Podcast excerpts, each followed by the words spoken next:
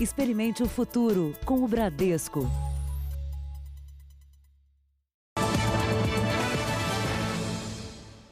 Boa noite. Boa noite para você. Nas últimas semanas, nós sempre abrimos o JR falando de um efeito do coronavírus, seja na saúde ou na economia.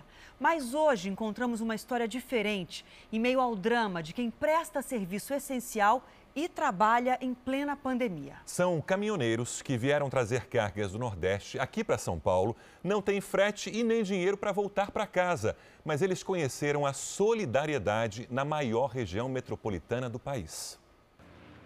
No pátio, na Grande São Paulo, centenas de caminhões estacionados. Uma cena inédita para um lugar onde normalmente o fluxo de entrada e saída de veículos não para. Agora, quem chega, fica. Não tem o que fazer, não tem lugar para comer, não tem banheiro para tomar banho, tudo fechado. Os caminhoneiros chegam a São Paulo e agora simplesmente não conseguem carregar. Com a quarentena e o comércio fechado, o ritmo de produção nas indústrias diminuiu muito. A demanda pelo frete para outros estados é cada vez menor.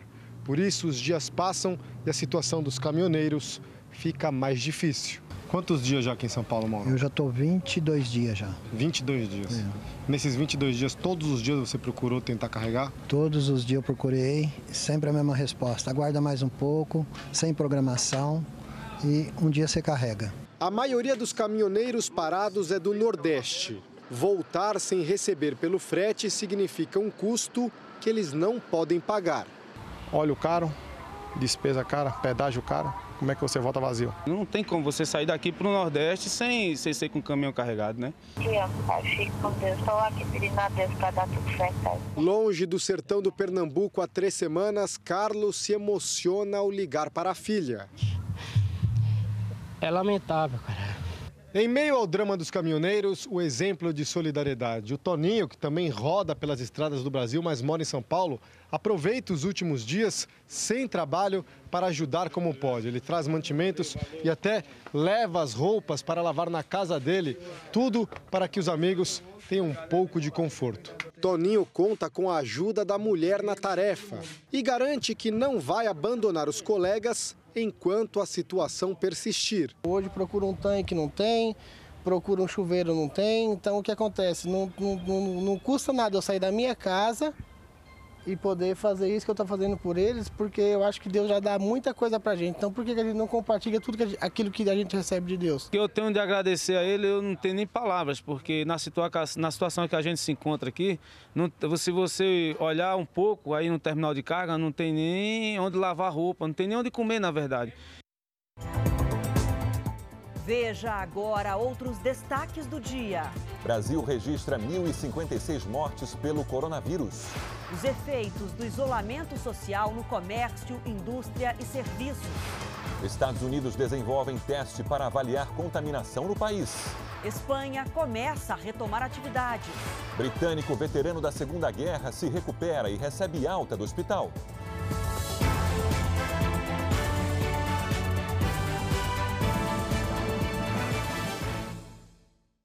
Oferecimento Bradesco, aprendendo a reinventar o futuro com você.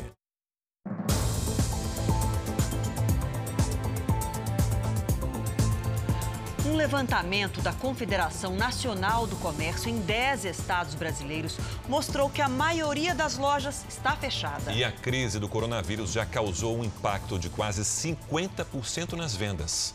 A liquidação anunciada na vitrine era de verão mas nem deu tempo de limpar o estoque antes da ordem de fechar as portas. Agora, enquanto os 20 funcionários estão em férias coletivas, o empresário tenta aumentar as vendas online para diminuir o prejuízo. A prioridade é evitar demissões. O foco principal é manter toda a equipe. Nesse momento de crise, a gente tem que se unir e ah, os colaboradores não podiam ficar de fora dessa união. Com o funcionamento apenas de atividades consideradas essenciais, segundo um levantamento da Confederação Nacional do Comércio, em 10 estados brasileiros, 3 de cada 4 lojas estão fechadas. Entre março e abril, as vendas do setor em geral caíram quase pela metade na comparação com o mesmo período do ano passado. São mais de 53 bilhões de reais que as empresas deixaram de faturar. O economista da Confederação diz que o tamanho do impacto no comércio vai depender de quanto tempo durar a estratégia de isolamento social. E para uma retomada depois, o maior problema será o crescimento do desemprego e o efeito disso no consumo. É, não há qualquer perspectiva de recuperação, de crescimento das vendas com o aumento do desemprego nas próximas semanas. O consumidor só compra a prazo se ele tiver confiança é, no, na manutenção do emprego nos próximos meses. Dificuldades também para as indústrias. Numa pesquisa da Confederação do Setor, as empresas apontaram as principais consequências da pandemia. 70% relatam queda no faturamento, 49% enfrentam um cancelamento de pedidos, 63% já reduziram ou interromperam a produção. No setor de serviços, a projeção é que mais de 2 milhões de trabalhadores podem perder o emprego. O vice-presidente da Confederação do Setor diz que o governo deveria diminuir tributos sobre a folha de pagamento. Exonerando a folha de pagamento, exonerando o trabalho, você vai pagar salário, não vai pagar imposto. E isso é muito importante nesse momento. Pequenos empresários como Rafael buscam alternativas. Ele está vendendo um voucher que dá direito a um valor maior depois. 150 reais, ele tem 200 reais de crédito, ou ele paga 350 reais, ganha 500 de crédito, ou então 650 reais e tem mil reais de crédito aqui na loja. E ele vai doar cinco reais de cada voucher para uma instituição de caridade, porque sabe que está difícil para todos. Nesse momento crítico de crise, o povo tem que se unir, né? Então, é um ajudando o outro. Bom, e para tentar amenizar esses prejuízos em várias partes do país, comerciantes criaram pontos de venda onde os interessados fazem as compras sem sair do carro. O contato é mínimo, é só parar, entregar o pedido e pegar os ovos de chocolate. Para minha família foi maravilhosa essa opção, porque todo mundo trancado em casa, sem ter opção de ir para o shopping comprar, eu acho que esse método aí, para a economia nesse momento, bastante viável, né? Em Goiás, o governo do estado flexibilizou o decreto de quarentena por conta da Páscoa. Até domingo, a venda de ovos de chocolate está liberada, desde que seja no sistema delivery ou drive-thru. Os shoppings continuam fechados. Neste, a solução foi montar quiosques das seis lojas de chocolate no estacionamento. Bem prático, ágil, você agenda primeiro, você só vem e pega.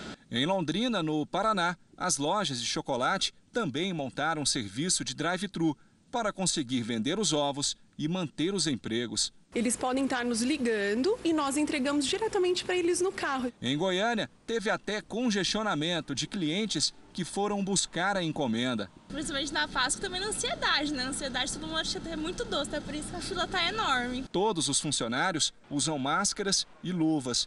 A empresária diz que o sistema salvou o faturamento da empresa. A gente fechou a folha de pagamento, quando eu vi todos os contra-cheques lá, eu emocionei muito, porque é um privilégio, né? Conseguir manter o meu time perto de mim num momento tão difícil. Na tela, aqui no canto, já está o símbolo QR Code. Aproxime então a câmera do seu celular e vá direto às outras iniciativas que podem facilitar suas compras sem precisar sair de casa e sem correr riscos de contaminação. Vamos agora aos números do boletim divulgado hoje pelo Ministério da Saúde. Olha, o Brasil já passou de mil mortes pelo coronavírus. São exatamente 1.056 mortes registradas só entre, entre ontem e hoje. Os casos confirmados são 19.638. São Paulo estado com maior número de casos. Olha só, já passam de 8.200 casos e 540 mortes no estado de São Paulo. Depois, o Rio de Janeiro tem 2.464 casos, com 147 mortes. No Nordeste, Ceará e Pernambuco registram mais casos e também mais mortes pela Covid-19. E no Norte, o Amazonas é o estado que apresenta a situação mais crítica, com alta nos últimos dias. Já são 50 mortes e 4 quase mil casos, hospitais lá em Manaus já em situação bem difícil. Feriadão da Páscoa, a gente tem vontade de encontrar a família, os amigos, mas esse feriado exige um sacrifício de todos nós. Felizmente, a movimentação nas estradas está atípica, por isso a gente já vai ao vivo até o Rio de Janeiro, a ponte Rio-Niterói. É a Renata Louros que está lá e vai mostrar para a gente que o trânsito, que é a saída aí para a região dos lagos, das praias, está bem menor esse ano, né? Renata, boa noite. Tá, Tá bem abaixo, Adriana. Muito boa noite para você, boa noite a todos. A circulação caiu bastante. A gente até vê algum movimento, ó, poucos carros passando em nada, lembro que é comum por aqui, principalmente durante o feriado. Ao longo de todo o dia, o trânsito estava bem tranquilo aqui na Ponte Rio-Niterói. Para vocês terem uma ideia da diferença, no ano passado, no feriadão da Páscoa, passaram por aqui nos dois sentidos da via cerca de 700 mil veículos. E a previsão é que esse movimento caia esse ano pela metade. Então, que passem por aqui até domingo cerca de 350 150 mil veículos. Essa previsão, esses cálculos foram feitos pela concessionária que administra a via, com base nos dados do tráfego em dias normais, que também caiu pela metade. Do Rio de Janeiro, Renata Loures. Obrigada, Renata. As pessoas entenderam. Bom, em Belo Horizonte, faz dois dias que não há registro de mortes por coronavírus. A última morte foi na quarta-feira, quando foi registrada a sexta vítima. Para conter o vírus, a prefeitura precisou isolar um dos principais pontos turísticos da capital mineira. Quem traz as informações para a gente ao vivo é o repórter Luiz Casoni. Que local é esse aí? Conta para a gente. Oi, Adriana, boa noite para você, boa noite a todos. Olha só, a Prefeitura de Belo Horizonte fechou a orla da Lagoa da Pampulha, onde muita gente costuma praticar esportes e se divertir. Hoje, a orla amanheceu cercada por grades. O acesso de pedestres e também de veículos está proibido. Só quem mora por aqui pode passar. A medida vale para feriados e também para fins de semana e é para impedir aglomerações como recomenda o Ministério da Saúde. Em caso de descumprimento, a pessoa será orientada a voltar para casa e, em casos extremos, pode até mesmo ser levada para a delegacia. De Belo Horizonte, Luiz Casoni. Obrigada, Luiz. Bom, 80% dos infectados por coronavírus vão apresentar sintomas leves da doença ou ficarão assintomáticos. São aqueles casos em que o vírus perde a guerra. Exato. Vamos ao motivo então, Adriana. Nesses pacientes, os anticorpos conseguem destruir o vírus sem a ajuda de remédios. A Catarina Hong explica agora como isso acontece. Terapia com plasma, coquetel anti-HIV, cloroquina e até remédio para piolho são dezenas de tratamentos testados neste momento no combate ao coronavírus. Mas um mecanismo tem se mostrado eficiente para a grande maioria dos infectados: o próprio sistema imunológico. De forma geral, 5 em cada 100 pessoas apresentam sintomas mais graves e precisam de internação em UTI. 15 em cada 100 têm sintomas moderados. Alguns conseguem ficar em casa Outros precisam de internação, mas sem auxílio de aparelhos. 80 em cada 100 ou não apresentam sintomas ou têm apenas sinais leves da Covid-19. Inácio, de 38 anos, se enquadra no grupo dos 15%. Há 18 dias, ele começou a se sentir mal. Muita febre, muita dor no corpo, coriza e principalmente muita falta de ar, uma falta de ar absurda. Inácio não precisou ser hospitalizado. Maria Eugênia, de 37 anos, teve sintomas ainda mais leves. Na segunda-feira à noite saiu o resultado, que deu positivo. Estava me sentindo super bem, super disposta. Tive um pouco de sono, o paladar demorou um pouco para voltar a sentir gosto, mas eu não tive nada grave, não tive tosse, não tive febre, não tive é, coriza, não tive falta de ar, absolutamente nada. Tanto no caso de Maria Eugênia quanto no de Inácio, o sistema imunológico deu conta do recado. Coronavírus entrou, mas acabou não produzindo a doença, porque ele conseguiu ser bloqueado rapidamente. Então, teve uma infecção, mas não teve a Covid, não teve a doença. Quando o coronavírus entra pelas vias aéreas, ele ataca as células do aparelho respiratório. Os espinhos ou a coroa do vírus se encaixam no receptor da célula e o invasor consegue entrar. O RNA, o material genético do vírus, invade o núcleo da célula e começa a se replicar. É aí que entra em ação o sistema imunológico, a defesa do corpo. Os linfócitos T, glóbulos brancos, são uma espécie de soldados do organismo eles primeiro verificam se já possuem anticorpos para aquele invasor. Quando não há, acionam os linfócitos B para produzir esses anticorpos. Ao longo dos dias, as células de defesa vão se multiplicando até que o vírus é eliminado. Para outras pessoas, o mecanismo de defesa demora a produzir anticorpos e a reação inflamatória é muito mais severa. É o que o pneumologista chama de tempestade inflamatória. É uma guerra completa entre o organismo, os mecanismos de defesa e o agente agressor que precisa da célula para poder ficar vivo. No início da pandemia, o grupo de risco era composto por idosos, pessoas com problemas cardíacos, pulmonares, hipertensos e diabéticos. Com o passar do tempo e o aumento dos estudos, esse grupo foi se ampliando. Agora, fumantes e obesos também entram nessa lista. Para os médicos, ainda não é possível saber quem vai estar entre os 80% que terão defesas suficientes para combater o vírus e quem vai ficar entre os 20% ou mesmo entre os 5% que vão ter sintomas bem mais graves. Se você tem dúvida de qual grupo que você pode cair, no grupo de poucos sintomas ou nos graves, não tenha a menor dúvida, fique em casa. Hospitais exclusivos para pacientes com coronavírus estão ficando prontos no Rio de Janeiro, na capital. O maior pavilhão de eventos da cidade, o Rio Centro, se transformou rapidamente em um hospital de campanha. Em Niterói, uma unidade que estava abandonada passou por reformas e foi inaugurada hoje. O prédio precisou de poucas adaptações. A reforma foi rápida para receber as camas e equipamentos hospitalares. A unidade inaugurada hoje é a primeira em Niterói exclusiva para pacientes infectados pelo coronavírus. O hospital foi construído pela iniciativa privada e estava fechado havia dois anos, até ser arrendado pela Prefeitura de Niterói para reforçar o atendimento de pacientes com a Covid-19. Nesta primeira fase, serão disponibilizados 40 leitos. Não haverá atendimentos de emergência. Hoje, 25 pessoas estão internadas em Niterói. 15 em UTIs. A gente tem tomado cuidado de que a expansão de leitos em Niterói seja antes da curva epidêmica. Então, aumento do contágio, a gente em maio tenha condições de atender o conjunto dos pacientes graves em Niterói. Na capital, o pavilhão de eventos aos poucos se transforma em um hospital. Terá 500 leitos, 100 de UTI.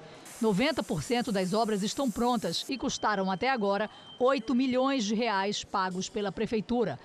Em visita às instalações, acompanhado pelo senador Flávio Bolsonaro, o prefeito do Rio, Marcelo Crivella, confirmou que recebeu do Ministério da Saúde 90 milhões de reais para o combate ao coronavírus. Estou recebendo recursos para criar esses leitos. É um adiantamento. Com a queda de arrecadação prevista em 1 bilhão e 600 milhões para esse ano, por conta da diminuição da atividade econômica, com certeza o Rio de Janeiro, acho que nenhum município do Brasil poderá sobreviver sem a ajuda da União.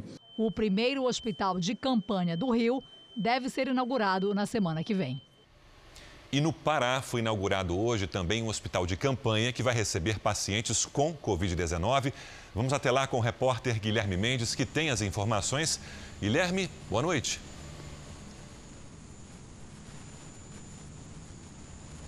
Olá, Sérgio. Boa noite, Adriana. O hospital é o maior do Pará e da região norte do país e deve receber doentes de baixa e média complexidade. Inclusive, nós registramos agora há pouco a chegada dos primeiros pacientes com coronavírus. O hospital de campanha aqui de Belém tem 420 leitos. Outros três hospitais estão sendo construídos no interior do estado, um deles na ilha do Marajó.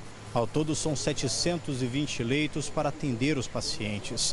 O Pará já registrou 216, 213 casos, perdão, de coronavírus e já registrou nove mortes. Sérgio, Adriana. Obrigado, Guilherme. Bom fim de semana. O presidente Jair Bolsonaro visitou um hospital em Brasília, foi até uma farmácia e, na saída, aproveitou para cumprimentar apoiadores. Logo pela manhã, o presidente Jair Bolsonaro esteve no Hospital das Forças Armadas. Depois passou em uma farmácia num bairro de classe média de Brasília. Tirou fotos com funcionários e cumprimentou apoiadores. Questionado se não deveria estar em casa, respondeu.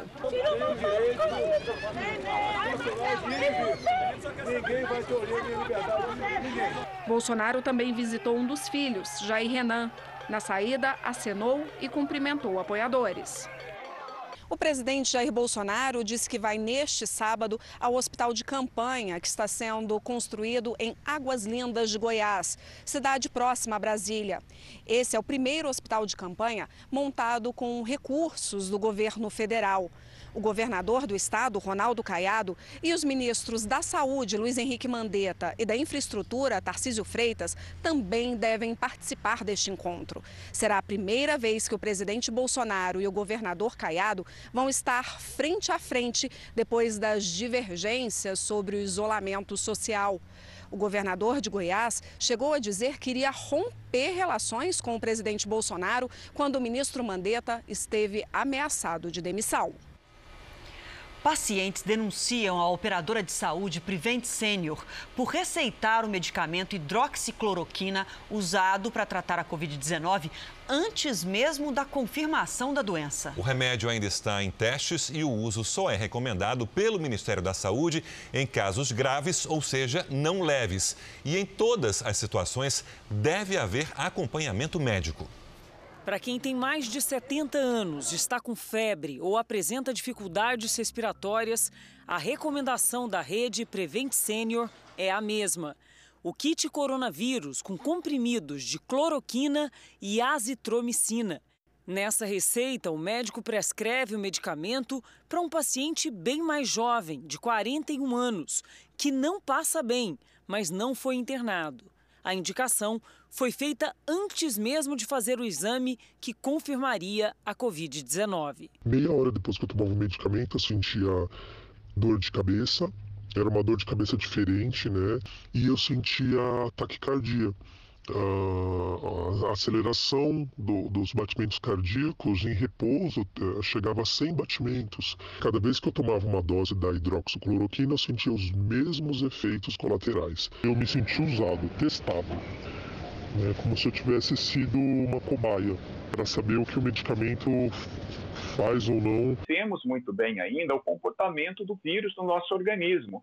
Então, nós não conhecemos mecanismos de resistência, nós não conhecemos uh, mecanismos que poderiam, de certa forma, enganar o medicamento, né, que o vírus poderia desenvolver para enganar a ação do medicamento.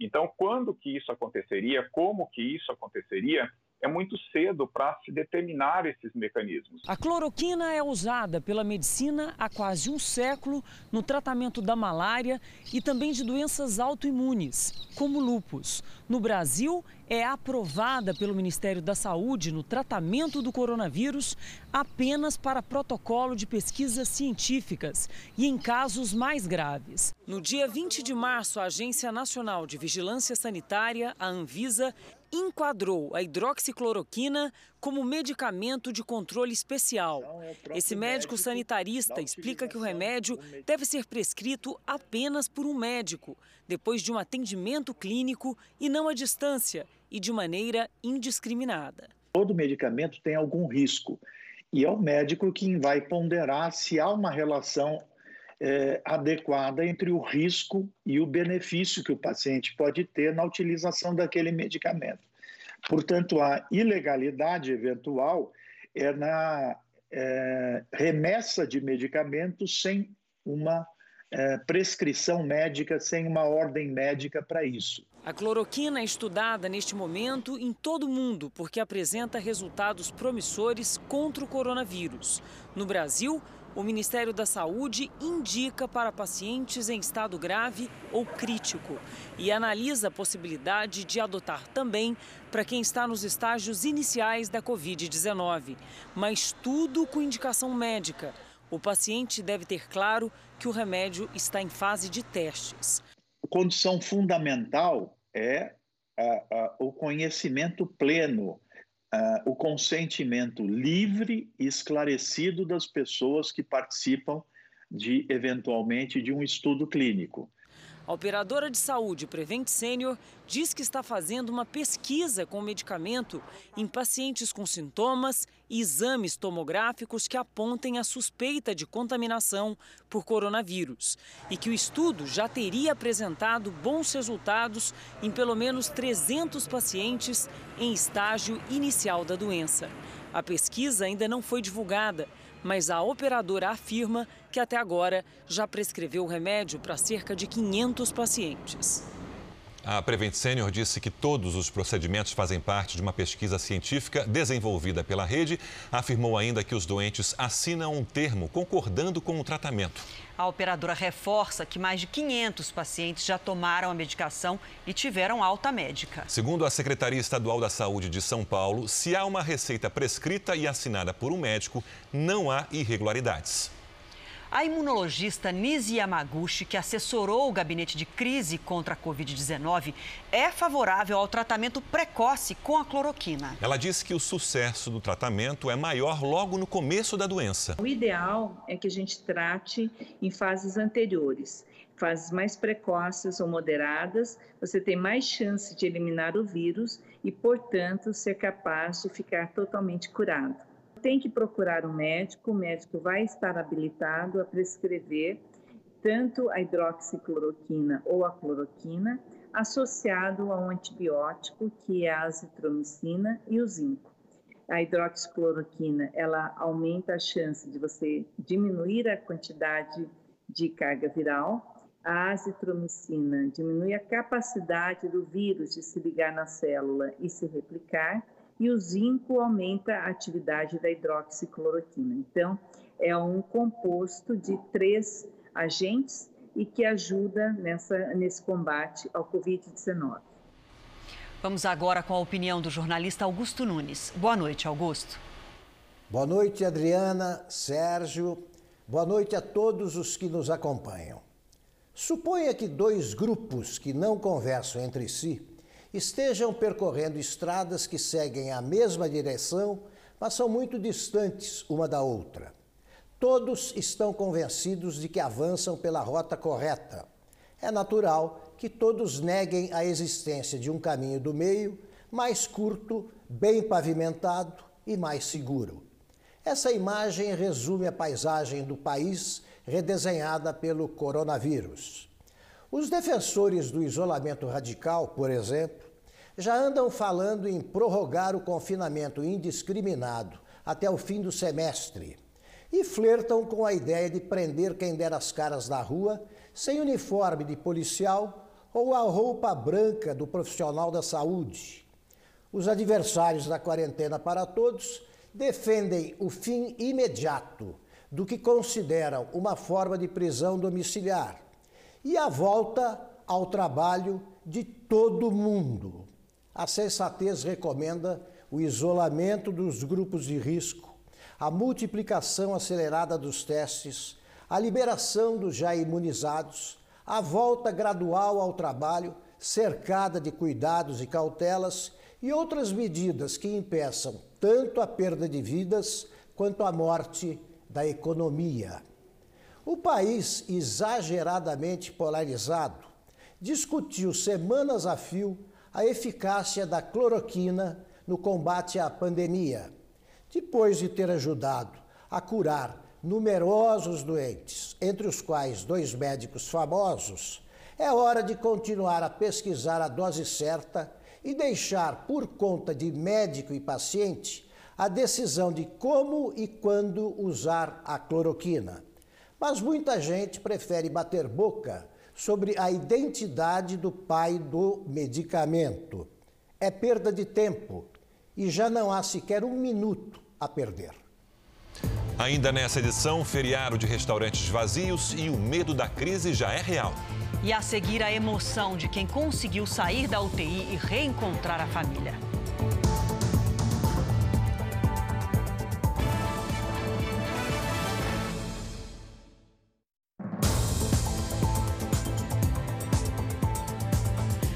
Principal produtor de respiradores, a China não vai conseguir atender a demanda mundial durante essa pandemia de coronavírus. Foi isso que afirmou um conselheiro da embaixada do país em Brasília. Com o apoio da Força Aérea, serão despachados até amanhã 60 respiradores para Fortaleza, Manaus e Macapá. Mas o Brasil continua com problemas para obter o equipamento, que é o principal recurso para salvar vidas dos que chegam à fase mais grave da doença. Hoje, o ministro conselheiro da Embaixada da China em Brasília deixou claro que seu país, o principal fabricante de respiradores do mundo, não conseguirá atender a demanda mundial. O diplomata explica que, apesar de trabalhar em 24 horas por dia, as fábricas chinesas dependem de peças importadas que foram barradas por fabricantes europeus e americanos. E afirmou que, na China, a principal iniciativa para enfrentar a Covid-19 foi a coesão social em torno das medidas de isolamento. Não é para vencer a pandemia, mas sim para ganhar tempo. Ganhar tempo para que nós possamos nos preparar melhor. A nossa lição é que é possível compatibilizar o controle de pandemia e o desenvolvimento socioeconômico. A expectativa do governo é que fabricantes nacionais consigam entregar até 17 mil respiradores em 90 dias, 8 mil deles ao longo do mês de abril. Quanto aos equipamentos de proteção individual, como máscaras, aventais e luvas, estes terão de ser resgatados pelo Brasil de avião na China a partir de terça-feira serão voos semanais para trazer 40 milhões de itens por vez, de uma compra total de 240 milhões de unidades em equipamentos de segurança. A entrega de testes de biologia molecular, o RT-PCR, para identificar o coronavírus, alcançou esta semana mais de 450 mil unidades. Eles foram encaminhados aos laboratórios centrais da rede pública estadual, chamados de LACEN. E a promessa é distribuir na semana que vem um milhão de testes rápidos. O governo federal também dobrou a verba destinada a procedimentos de média e alta complexidade para estados e municípios. Isso vai dar aproximadamente 4 bilhões para custeio diretamente na mão. Histórias de quem venceu o coronavírus. Um britânico veterano da Segunda Guerra Mundial foi um dos que receberam alta. O ex-militar Albert Chambers, que vai completar 100 anos de vida em julho, saiu aplaudido pela equipe médica. Já aqui, a foto com os enfermeiros foi para marcar a recuperação de Keith Williams, de 101 anos, também no Reino Unido. Muita comemoração na Geórgia, Estados Unidos, quando uma paciente deixou o tratamento intensivo para ser transferida para um quarto. No Arkansas, a recuperação do paciente David Williams foi surpreendente. Ele ficou internado em estado grave e precisou da ajuda de um respirador. O abraço e o reencontro com a família emocionou a equipe médica. Veja agora os destaques do próximo Domingo Espetacular. Como funcionam os tratamentos experimentais com bons resultados contra o coronavírus? O mundo discute o uso da cloroquina no combate à Covid-19. Está em casa, na frente da TV?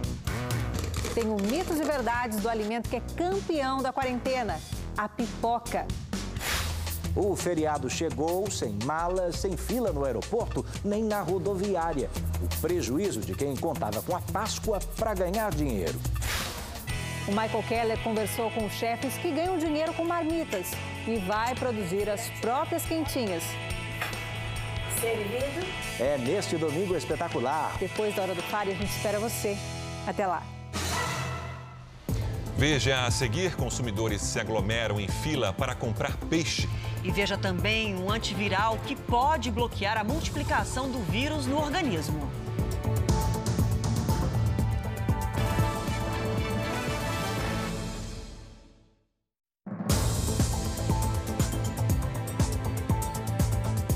Vários setores da economia foram atingidos pela quarentena contra a pandemia. Bares e restaurantes, por exemplo, tentam sobreviver com as entregas em casa.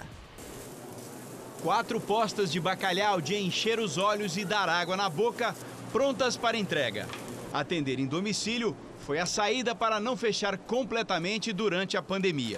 Infelizmente, 20% foi de demissão, 40% de férias e eu estou trabalhando com uma equipe mais enxuta. O Cadeg é um dos mais antigos e tradicionais polos gastronômicos do Rio de Janeiro. São mais de 30 bares e restaurantes. E nesse feriado prolongado, deveria estar lotado.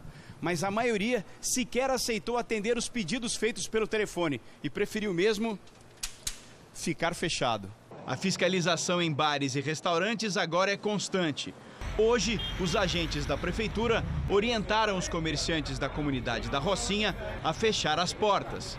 Uma pesquisa do sindicato do setor aqui no Rio revela que três em cada quatro estabelecimentos demitiram funcionários e a metade não deve reabrir depois da quarentena. Essas empresas elas não têm boas perspectivas de abertura depois da retomada pelo simples fato de que não existe mais dinheiro em caixa.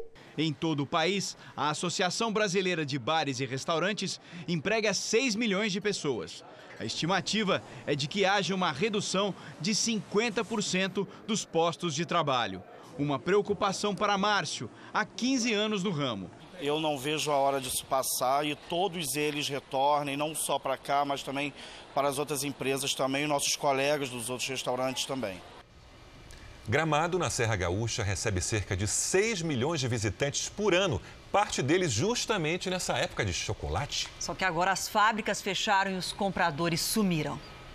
A cidade está toda decorada para os cerca de 350 mil turistas que eram esperados no feriadão. Poucos apareceram. As ruas estão desertas. Tá bem triste mesmo. Apesar da cidade ser muito bonita, né? Mas tá, parece que está sem vida, né? As lojas de chocolate foram autorizadas a abrir, mas pouca gente tem comprado. Todas as 30 fábricas de chocolate da Serra Gaúcha estão fechadas. A maioria começou a produção de Páscoa ainda no ano passado. E o resultado agora é esse: prateleiras e estoques lotados.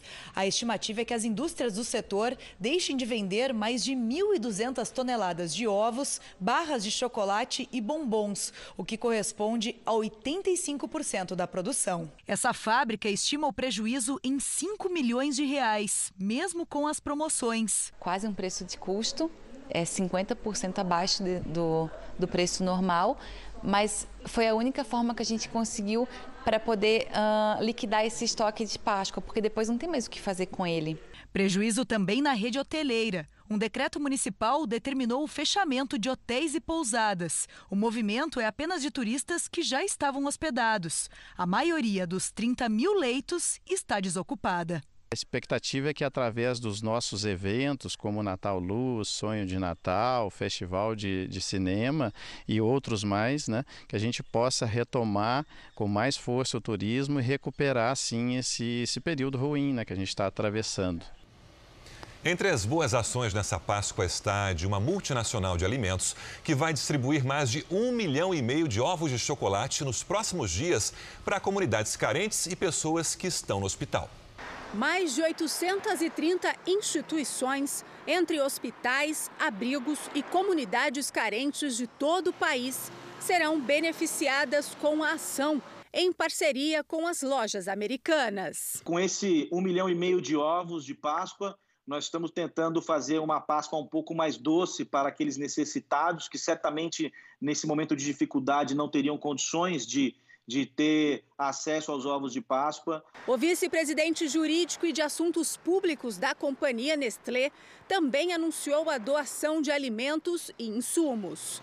Fizemos já na semana passada doações de cerca de 500 toneladas de alimentos, e esses alimentos são ah, sopas, biscoitos, leite em pó, cafés, alimentos para animais de estimação também, a gente não pode esquecer deles. A empresa também vai doar 470 mil máscaras cirúrgicas. O equipamento será distribuído em 15 regiões onde a companhia possui fábricas. Uma parte dessas máscaras será destinada ao Ministério da Saúde e ao Hospital de Campanha, construído aqui no estádio do Pacaembu. Para proteger os funcionários das fábricas da multinacional, foi contratada mão de obra local, de pessoas afetadas pela crise. Gente como a dona Marlene, de Tuiutaba, Minas Gerais, que vai fabricar 1.500 máscaras de pano. Está me ajudando e ajudando minhas amigas e minha nora, que tudo também estava sem serviço. 34 petroleiros que foram diagnosticados com coronavírus na plataforma no litoral sul do Espírito Santo estão isolados dentro de um hotel. E outros 38 trabalhadores que continuam na plataforma também estão com a doença. A plataforma FPSO Capixaba atua na Bacia de Campos, no litoral sul do Espírito Santo, e é alugada pela Petrobras. As operações estão paralisadas desde que 72 trabalhadores relataram sintomas do novo coronavírus. Assim que apresentaram os sintomas, os petroleiros foram levados de helicóptero para o hotel. Os testes foram feitos aqui mesmo. 34 tiveram resultado positivo para a Covid-19. Eles estão isolados em quartos separados. Nós conversamos por telefone com um dos pacientes que contou como foi o contágio no navio plataforma. O petroleiro, que não quis se identificar, diz que passa bem e que sentiu apenas alteração no paladar. O contágio teria partido de um colega que chegou à plataforma com os sintomas. Tinha todo cuidado lá em cima, o enfermeiro, tudo direitinho, ele estava verificando a temperatura. Não tem jeito, porque é um local que fica muito confinado, não tem jeito, né? Na noite desta sexta-feira, a Secretaria de Saúde do Espírito Santo confirmou mais 38 casos de Covid-19 de petroleiros que ainda estão na plataforma. Eles apresentam sintomas leves, como febre, tosse e coriza. As condições de trabalho serão investigadas pelo Ministério Público. De acordo com o Sindicato dos Petroleiros, dois dos pacientes estão na UTI. A preocupação é que o contágio aconteça em outras plataformas. Os camarotes geralmente são divididos em três até quatro trabalhadores. Então imagina se um subiu contaminado. Realmente é difícil não ter risco. A Petrobras informou que desde o início da pandemia adota medidas preventivas e segue as recomendações das autoridades sanitárias do país. O trabalho à distância é aplicado em todas as atividades administrativas e para as pessoas no grupo de risco. A empresa faz testes e monitora os casos suspeitos dentro ou fora de suas unidades e presta toda a assistência às famílias dos funcionários. A tradição de comer peixe nessa época provocou aglomerações em várias cidades. Uma multidão foi à praia do Mucuripe, em Fortaleza, comprar peixe fresco diretamente dos pescadores. A aglomeração contraria as orientações do Ministério da Saúde e um decreto do governo do Ceará que proibiu feiras até o próximo dia 20. A Prefeitura de Porto Alegre autorizou o funcionamento do mercado público com até 150 pessoas, que representa 30% da capacidade máxima. Mas o que se viu foi movimento de dia normal, mesmo com a epidemia. Corredores cheios e muita gente sem máscara e sem respeitar a distância de cerca de dois metros. Em Vitória, peixarias lotadas e a mesma situação. Só a minoria usava máscaras e as pessoas pareciam não se importar com a proximidade durante as compras. Perigoso demais. Essa é uma dúvida que muita gente tem. Fazer exercício ao ar livre, sem máscara, pode ser um fator de contágio? Pode sim. E um estudo de uma universidade da Holanda comprovou isso para a gente. É a Giovana Rizardo que traz ao vivo as informações para a gente. Como é que a contaminação acontece? Giovana, boa noite. Oi, boa noite, Adriana. Boa noite a todos. Olha, eu estou aqui numa das avenidas de São Paulo, onde muita gente gosta de se exercitar e praticamente ninguém usando máscara, o que seria ideal de acordo com a pesquisa. Vamos ver então a ilustração desses cientistas holandeses que mostra que as gotículas de saliva ficam no ar ainda por um tempo durante o exercício. A distância ideal para a caminhada é de 4 a 5 metros da pessoa à frente. Para correr são pelo menos 10 metros e para pedalar a distância de de segurança é de no mínimo 20 metros. Agora, para quem tem um parceiro de corrida, o melhor jeito é ficar ao lado da pessoa. Não é recomendado ficar um atrás do outro, né? A distância maior só, que seja na diagonal, como mostra aí no modelo. Adriane e Sérgio tudo explicado e desenhado, né, Giovana? Obrigada. E olha, o Conselho Regional de Medicina do Estado de São Paulo diz ter encontrado irregularidades em 20 mil amostras para testes de coronavírus do Instituto Adolfo Lutz. As amostras estariam em geladeiras inadequadas para preservação. O CREMESP acionou o Ministério Público e abriu sindicância. O Adolfo Lutz diz que já realizou testes em amostras mantidas com a mesma refrigeração sem problemas. A Secretaria Estadual da Saúde diz que está à disposição do Ministério Público e do CREMESP para esclarecimentos. Vamos agora para a previsão do tempo. Lidiane está chegando aqui já. Vamos falar do sul da Bahia, né? Você fez alerta de temporal ontem e olha só o que aconteceu. Nessa sexta-feira, choveu em quatro horas, o que era esperado praticamente para o mês, é isso? Exatamente, mais até do que o esperado, Adriana. E como é que fica para amanhã? Vamos ver. Boa noite para você, para todo mundo que nos acompanha. Olha, seguimos com chuva na Bahia, viu? Inclusive outros estados do Nordeste também podem registrar temporais. Isso porque ventos no sentido horário jogam o ar úmido para cima, formando nuvens carregadas. A quantidade de água pode causar alagamentos em grande parte da Bahia, inclusive em Salvador. E também em Pernambuco, no Ceará, Piauí e Tocantins. Previsão de pancadas em outros estados do norte, em Mato Grosso e Goiás. Chuva fraca e mar agitado nos litorais do sul do país, de São Paulo e do Rio de Janeiro. Sol sem chuva mesmo do Rio Grande do Sul até Mato Grosso do Sul e no interior paulista. As tardes começam a ficar mais quentinhas na metade sul. Máxima de 24 graus em Porto Alegre. Faz 26 no Rio de Janeiro. 31 em Campo Grande. 28 em Brasília e 32 graus em Aracaju, Fortaleza e também Porto Velho. Em São Paulo, manhãs e noites frias com tardes, digamos, mais morninhas. No sábado, mínima de 14 e máxima de 23. No domingo, o dia começa com 15 e chega até os 24 graus, Adriana. Tá joia, obrigada. Bom fim de semana. Para você também, até segunda. Até.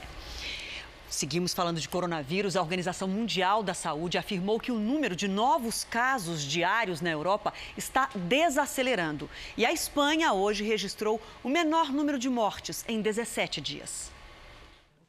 O diretor-geral da OMS disse que o ritmo de contágio tem diminuído, principalmente entre os países mais afetados, como Espanha, Itália, Alemanha e França.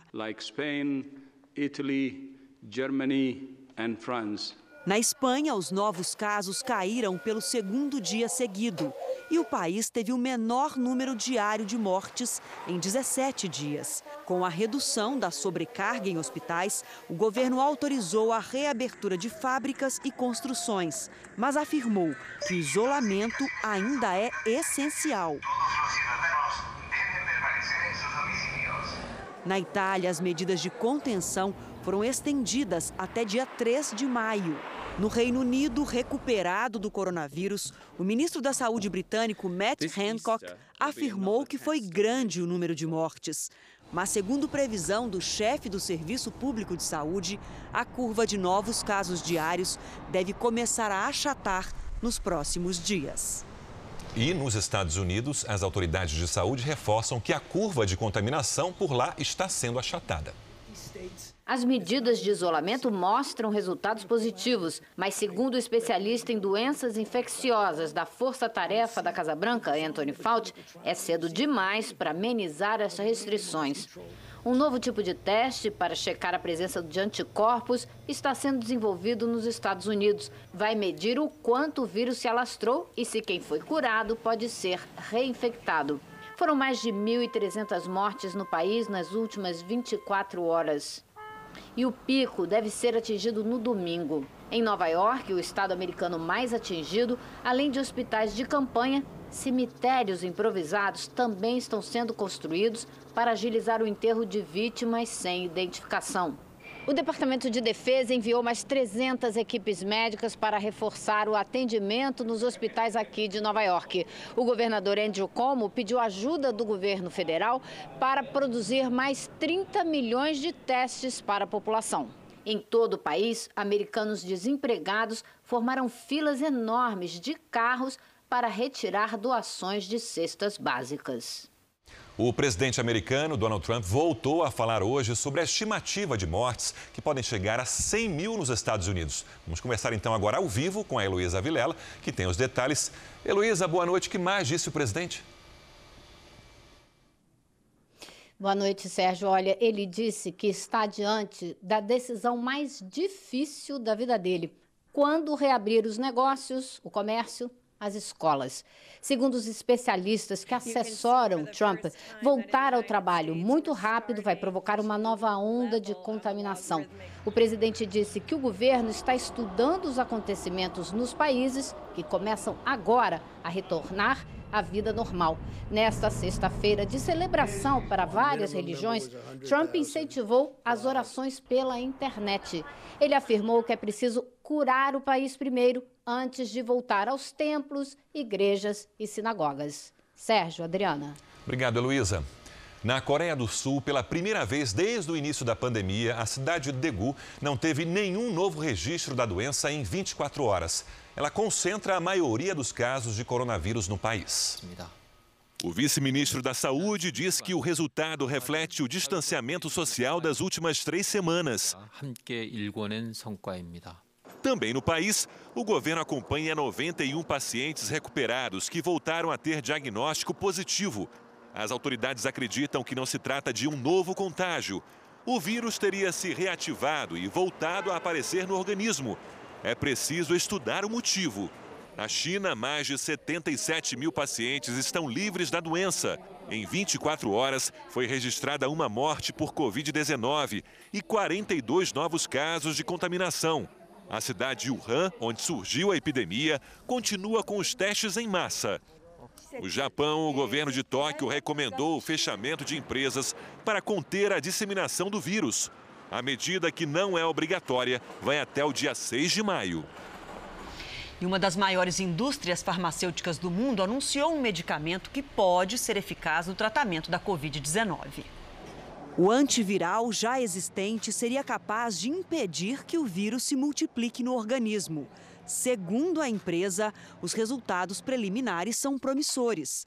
A droga seria administrada nos estágios iniciais da doença, quando o paciente dá entrada no hospital. Os testes em humanos devem começar no segundo semestre deste ano. Hoje, a Agência Reguladora de Medicamentos dos Estados Unidos autorizou o uso de um equipamento que filtra o sangue de pacientes com quadro respiratório grave.